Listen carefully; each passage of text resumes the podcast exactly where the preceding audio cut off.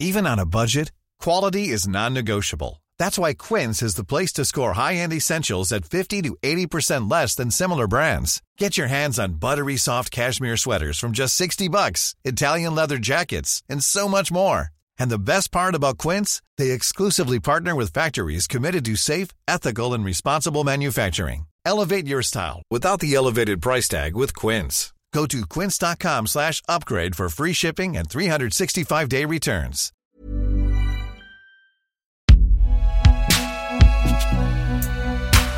Binge Audio présente.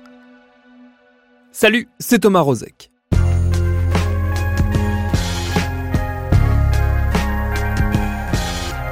L'un des moyens que j'ai trouvé pour ne pas totalement laisser s'envoler la part enfantine de mon cerveau et éviter de me vautrer totalement dans le cynisme et la terrible résignation qui caractérise la vie d'adulte, c'est de conserver ce goût très particulier et très primaire des questions qui ont l'air évidentes mais qui en fait ne sont pas tant que ça. Vous avez déjà toutes et tous fait l'expérience de ce bambin, qu'il soit votre progéniture, votre petit cousin ou votre demi-sœur. Ce bambin donc qui du haut de ses 4 ans et demi vous déstabilise, vous le grand, l'adulte avec des diplômes et des feuilles de paye, en vous demandant pourquoi le ciel est bleu et pourquoi des fois il pleut. Sans aller jusqu'à ce degré de pureté dans l'interrogation d'apparence naïve, je cultive donc mon enfant intérieur en traquant les questions faussement simples. Par exemple celle-ci. Pourquoi est-ce qu'on nous parle tout le temps de la mort annoncée du cinéma? Pourquoi la pandémie qui depuis un an plombe nos vies est présentée comme le dernier clou dans le cercueil d'un 7 art déjà semi-enterré par l'émergence de la vidéo à la demande. Est-ce que cette rhétorique médiatique ne cacherait pas autre chose? C'est ce qu'on va se demander avec notre épisode du jour. Bienvenue dans Programme B. Tu vois, le monde se divise en deux catégories. Ceux qui ont un pistolet chargé et ceux qui creusent. Toi, tu creuses. C'est à moi que tu parles, là Oh, oh, oh, oh, oh, c'est à moi que tu parles C'est du brutal. Vous avez raison. Il est curieux, hein Notre invitée pour décortiquer ces questions plus retorses qu'elles en ont l'air, c'est la chercheuse Chloé Delaporte. Elle est maîtresse de conférences en socio-économie du cinéma à l'université Paul Valéry Montpellier 3 et je lui ai donc demandé pourquoi, même en dehors des pandémies, on nous resservait à échéance régulière cette idée d'un cinéma aux abois menacé de mort par les nouveaux usages. Au sujet du cinéma, je sais pas, on peut développer un peu après, mais de façon générale, on aime bien ça. On aime bien ça. Euh, Il y a un intérêt médiatique à créer des cycles, à créer des naissances. Hein, pareil, dès qu'il y a un nouveau truc, on va dire ah c'est la naissance de machin, c'est la naissance de trucs. Donc euh, on anthropomorphise les phénomènes sociaux. Ils vivent comme si c'était des trucs euh, autodéterminés, qui n'étaient pas du tout le produit du social, hein, mais qui se géraient tout seuls et qui avançaient comme ça. Et euh, bah, c'est un intérêt euh, médiatique de, de, créer du contenu, de créer aussi, alors c'est pas mon métier, hein, je suis pas journaliste, mais j'imagine créer des, des moments d'émotion, quoi. Ah, ça vient, ça part. Bon, j'imagine que ça présente un intérêt en termes de construction du récit. Sur le plan idéologique, a un intérêt aussi bah, parce que euh, ça laisse entendre alors ça fait un peu complotiste hein, quand je le dis comme ça, donc c'est pas du tout ce que je laissais entendre, mais ça permet quand même de façon latente de laisser à penser aux gens que les choses se font indépendamment de ce qu'on en fait. Et que donc d'un coup, on peut apprendre que quelque chose est apparu, que quelque chose a disparu, que quelque chose... Bon, bah, c'est quand même très intéressant, euh, un, de déresponsabiliser les gens et la société, et deux, de pouvoir comme ça aussi jouer avec, euh, avec un certain nombre d'émotions. Un deuxième temps, je pense que ça joue. Et sur la question du cinéma, justement, en particulier, pourquoi est-ce que cette idée semble aussi persistante? Parce que c'est vrai que c'est quelque chose qui, là, pour le coup, ne veut pas mourir comme idée, comme idée fixe. Oui, s'il y a bien quelque chose de récurrent et de stable dans les discours médiatiques et dans les discours sur les médias dont le cinéma fait partie, c'est cette idée qu'il serait perpétuellement menacé. Donc ça, pour le coup, c'est pas propre au cinéma. Dans la plupart des champs culturels et artistiques, dès qu'on a une transition technologique, un nouvel acteur, voilà, une espèce de modification du marché, que les cartes sont un peu rebattues, on a euh, ce grand mouvement de euh, mort des salles. Sur euh, là le cinéma, effectivement, la mort du cinéma, bah, c'est un peu le marronnier, hein, j'ai envie de dire depuis allez 2015, 2014 c'est l'arrivée de Netflix en France. 2015, moi je vois, hein, j'ai un indicateur très simple, c'est le nombre de sollicitations que j'ai de la part des médias pour parler de ça. Mais du coup, c'est un indicateur aussi. Et je vois que depuis 2015, il y a un intérêt pour ça. 2014, arrivée de Netflix. 2015, on commence à parler de ça comme on a parlé de ça au moment de l'arrivée de la télé en disant que ça allait tuer la radio, comme on a parlé de ça au moment de l'arrivée du magnétoscope en disant que ça allait tuer le cinéma. Donc, qu'il y ait ces discours-là au moment de l'arrivée de la VOD, c'est pas euh, très très étonnant. Que là, le Covid, mais en fait, c'est pas tellement le Covid, c'est le choix politique de garder les salles de cinéma fermées en contexte de pandémie, que ce choix politique euh, réactive ou donne une espèce de corps de légitimité à ces discours médiatiques-là, forcément. Mais comme euh, la pandémie, on voit fleurir, euh, voilà, euh, le couple, qu'est-ce que ça modifie? Ah, bah, les enfants, qu'est-ce que ça fait? Donc, voilà, on vient réinterroger ces trucs-là. Le cinéma, ce qui est intéressant, c'est qu'en fait, moi, ce que je trouve intéressant du point de vue sociologique, c'est qu'en fait, les gens parlent des gens. Les gens parlent pas des films. Les gens parlent du cinéma comme activité sociale ça, du coup, c'est à mon sens ce qui est intéressant parce que c'est ça qui dit ce qui intéresse aujourd'hui les gens. Après, il y a des intérêts économiques aussi euh, en jeu. Hein. Je veux dire, quand un certain nombre de professionnels signent des tribunes, montent au créneau, etc., ça ne veut pas dire que c'est mal. Hein c'est pas parce qu'il y a un intérêt commercial derrière que ça vide de sa substance la pertinence du discours. Mais c'est sûr que quand on est là aussi en train de défendre son doute gras, alimenter d'une certaine manière cette idée de la mort des salles, ça remplit aussi un intérêt qui est de dire le bruit médiatique, c'est aussi un outil de pression sur la puissance publique. Mmh. Donc, euh, pouvoir faire remonter via les médias que la situation est difficile pour un certain nombre de professionnels de la distribution et de l'exploitation en particulier, via euh, voilà une rhétorique de la mort, de la naissance, de la vie, machin, machin, blablabla. Bla, bla. Bon, on est dans l'anthropomorphisation perpétuelle de tout dans la construction du récit médiatique. Donc qu'on le fasse sur le cinéma, ma foi, c'est pas très étonnant. Quoi. Vous le disiez, ça s'est intensifié, euh, ce discours-là, notamment depuis 5-6 euh, ans et, l'émergence et la prise de poids grandissante de plateformes comme Netflix et, consorts. Est-ce que justement, comme on a ces quelques années de recul, on est capable de répondre à cet argumentaire qui est déployé avec des chiffres pour voir si oui ou non ça a eu vraiment un impact concret sur notre façon d'aller au cinéma? Pour l'instant, euh, les chiffres, parce que finalement c'est assez court, 5-6 hein, ans sur le plan scientifique pour avoir un peu de recul, c'est pas si long que ça. Donc le recul est encore mince. Oui, bien sûr que le développement du marché de la vidéo à la demande a un impact, une influence sur à la fois les usages des spectateurs en termes de consommation filmique et sur bah, les acteurs socio-économiques, le marché des salles aujourd'hui, etc. Donc oui, bien sûr que ça change quelque chose. Mais à mon sens, si vous voulez, cette bipolarisation entre ce qui serait d'un côté euh, le cinéma de papa, en salle, euh, voilà, bien comme il faut. On a acheté son ticket, machin, machin, en en famille.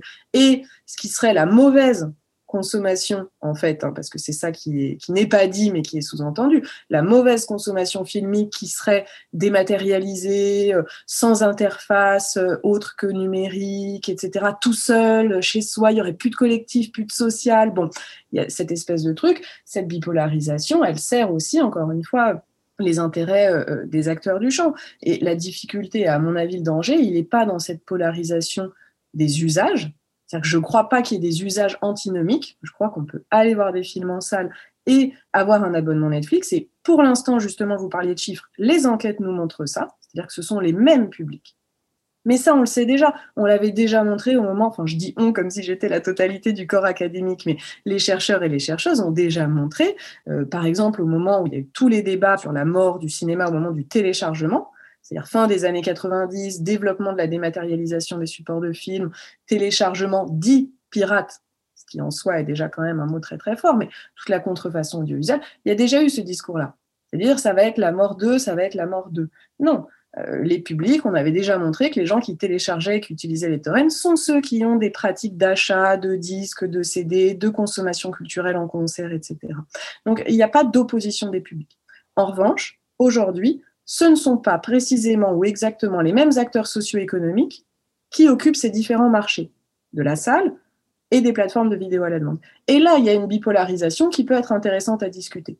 Mais vous voyez, c'est autre chose. Du côté des usages, je ne crois pas qu'il y ait de concurrence. Hmm. Moi, je crois que plus on voit des choses, plus on écoute de la musique, c'est comme le sexe, hein. plus on fait l'amour, plus on a envie de faire l'amour. Mais les films, c'est pareil. Donc, que vous les voyez en salle, que vous les voyez sur une plateforme, etc., ça nourrit une forme de curiosité intellectuelle et, de consommation et de pratique culturelle. En revanche, ce qu'il faut encadrer, c'est d'un point de vue socio-économique, bah, comment ce marché s'organise, comment il est régulé, etc. Et là, effectivement, il y a des enjeux. Là où je retrouve euh, moi aussi une partie des débats qu'on a pu euh, avoir à l'époque de la grande époque du téléchargement euh, pirate, donc comme on disait, c'est que ce repoussoir du téléchargement ou ce repoussoir du streaming permettait aux industries culturelles, à la musique à l'époque, au cinéma aujourd'hui, de ne pas remettre en question leurs propres pratiques et notamment de ne pas remettre en question ce qu'ils mettent à l'écran ou ce qu'ils mettaient dans les disques euh, qui étaient en, vente. Il y a une forme de facilité aussi du côté des industriels pour le coup. Bah, complètement, parce que ça alimente d'une certaine façon la, rhétorique, le, cette espèce de, paradigme de la concurrence qui est complètement artificiel, hein, pas de concurrence, tout le monde est copain comme cochon, harmonise les prix, met en œuvre des politiques commerciales, industrielles relativement communes et cooptées.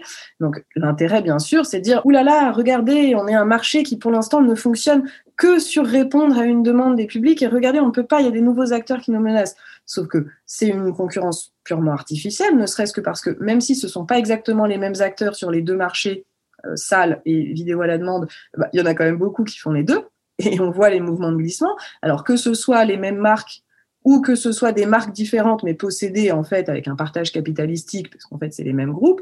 Donc bien sûr, que tout ça, c'est dire oh là là, euh, on est menacé, hein, cette idée de mort, etc. Bah, c'est la menace, c'est le danger, et puis ça alimente cette idée que euh, y aurait une concurrence. Non, il n'y a pas de concurrence. Il y a un oligopole culturel concentré autour de quelques gros groupes qui concentrent l'écrasante majorité euh, des recettes qui ne prend pas tellement en charge les processus d'innovation, que ce soit en termes de dispositifs ou en termes de programmation.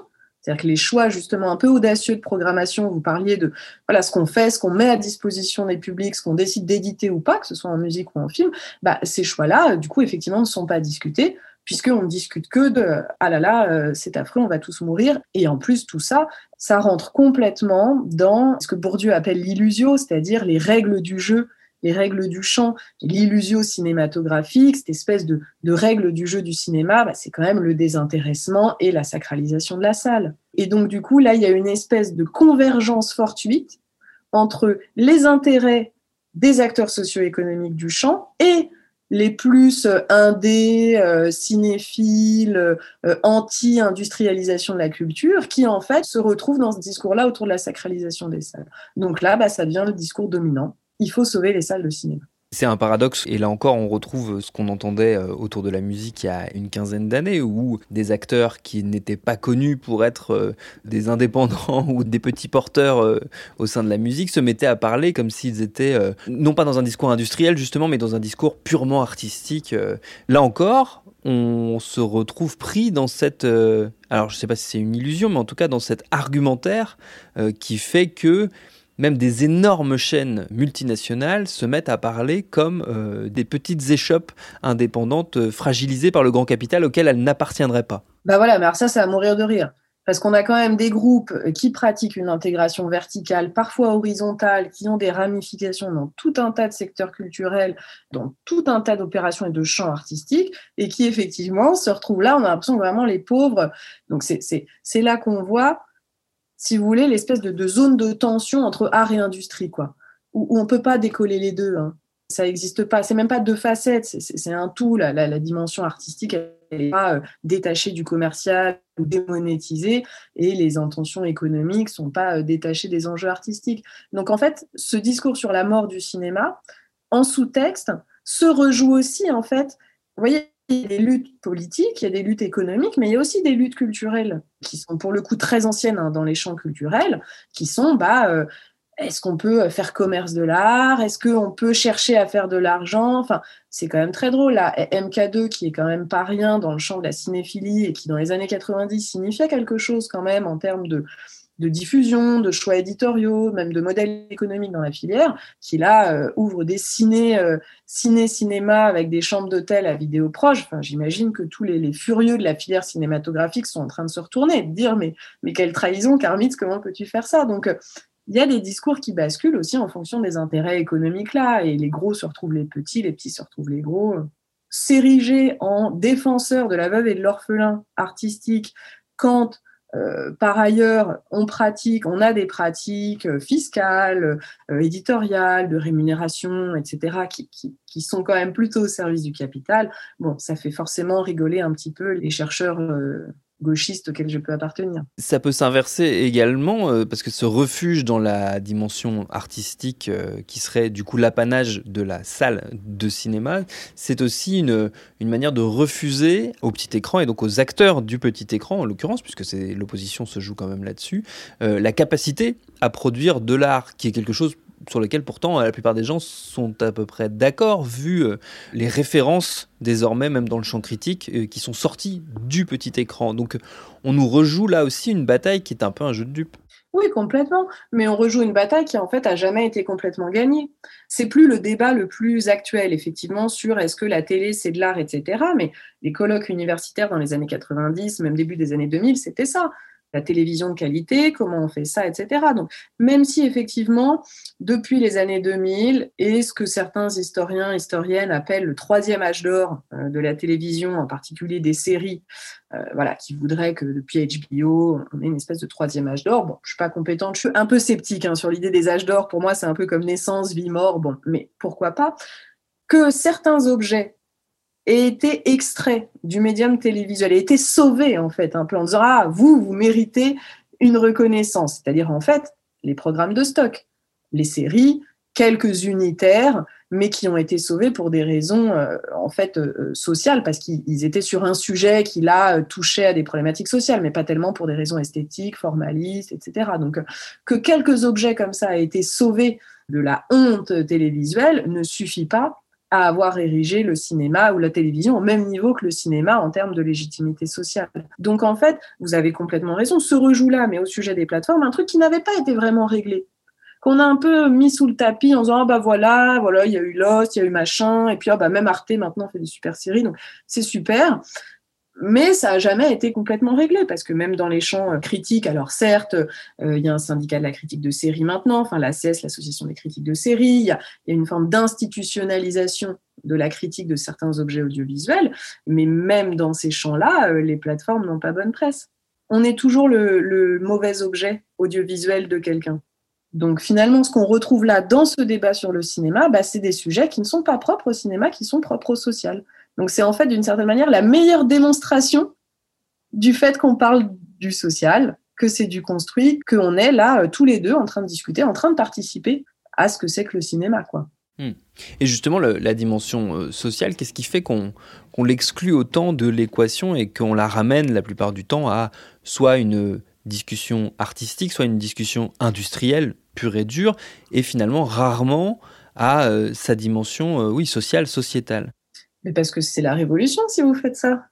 Si vraiment vous arrivez, c'est mon point de vue très personnel, hein, mais si vraiment vous arrivez là à faire en sorte qu'il soit de notoriété publique, c'est-à-dire qu'il fasse partie du sens commun, que tout est construit, qu'il n'existe rien d'autre que ce que nous percevons et ce que nous passons chaque jour un peu de temps à essayer de faire comme si c'était la réalité qui était la même pour tout le monde, si on casse ça, c'est le meilleur moyen de dire aux gens euh, vous n'êtes pas euh, euh, manipulés, vous n'êtes pas, vous avez une détermination sociale certes, mais avec des moyens d'empowerment, d'encapacitation. vous vivez au milieu d'un système qui cloisonne, contrôle, dont le seul but est l'accumulation de profits. bon, donc à partir du moment où vous faites ça, non, c'est pas possible. Si, ça c'est dans un projet d'éducation populaire où on décide de, effectivement de passer à d'autres systèmes d'organisation sociale et économique et où le but c'est d'assurer la survie heureuse des gens qui peuplent cette planète. Je ne crois pas que ce soit le choix politique qui soit fait actuellement par nos gouvernants. Dès lors qu'on reste dans un système capitaliste, libéral, etc., où le but est l'accumulation de richesses au profit de quelques-uns, ah bah bien sûr qu'il faut, un, entretenir le mythe artistique, c'est-à-dire cette idée que l'art serait autre chose, cette espèce de truc sacré, qui, on est touché par la grâce, le génie, hein, toute la rhétorique du génie aussi, bien sûr, il faut entretenir tout ça. Donc, on a un intérêt à ça. Et économiquement, bah, comme on est dans un, contexte où il n'y a pas de mal à faire de l'argent nécessairement, aucun problème à tenir le discours économique. Et mettre en friction les deux, bah, c'est finalement nourrir et l'un et l'autre. Donc, je vous fais une lecture un peu marxiste hein, de la situation, mais euh, c'est vrai que j'ai, si on doit revenir vraiment aux fondamentaux, je ferai cette lecture-là euh, de la raison, de cette persistance de ce débat euh, aujourd'hui. Si on avait des émissions comme la vôtre, c'est-à-dire que si toutes les émissions aujourd'hui, émissions ou papier ou bref, production médiatique, qui posent cette question aujourd'hui du cinéma et du Covid, la posaient en les termes que vous vous posez, C'est-à-dire du construit, du pourquoi on parle de ça, pourquoi on fait ça, c'est-à-dire avoir un niveau de réflexivité aussi sur ce qu'on fait. Je pense que dans trois semaines, il n'y a plus d'émissions là-dessus. En revanche, on passe à déconstruire les autres euh, catégories sociales euh, du monde actuel. Et ça, bah, c'est très enthousiasmant pour plein de gens et très paniquant pour euh, plein d'autres qui ont des intérêts en jeu.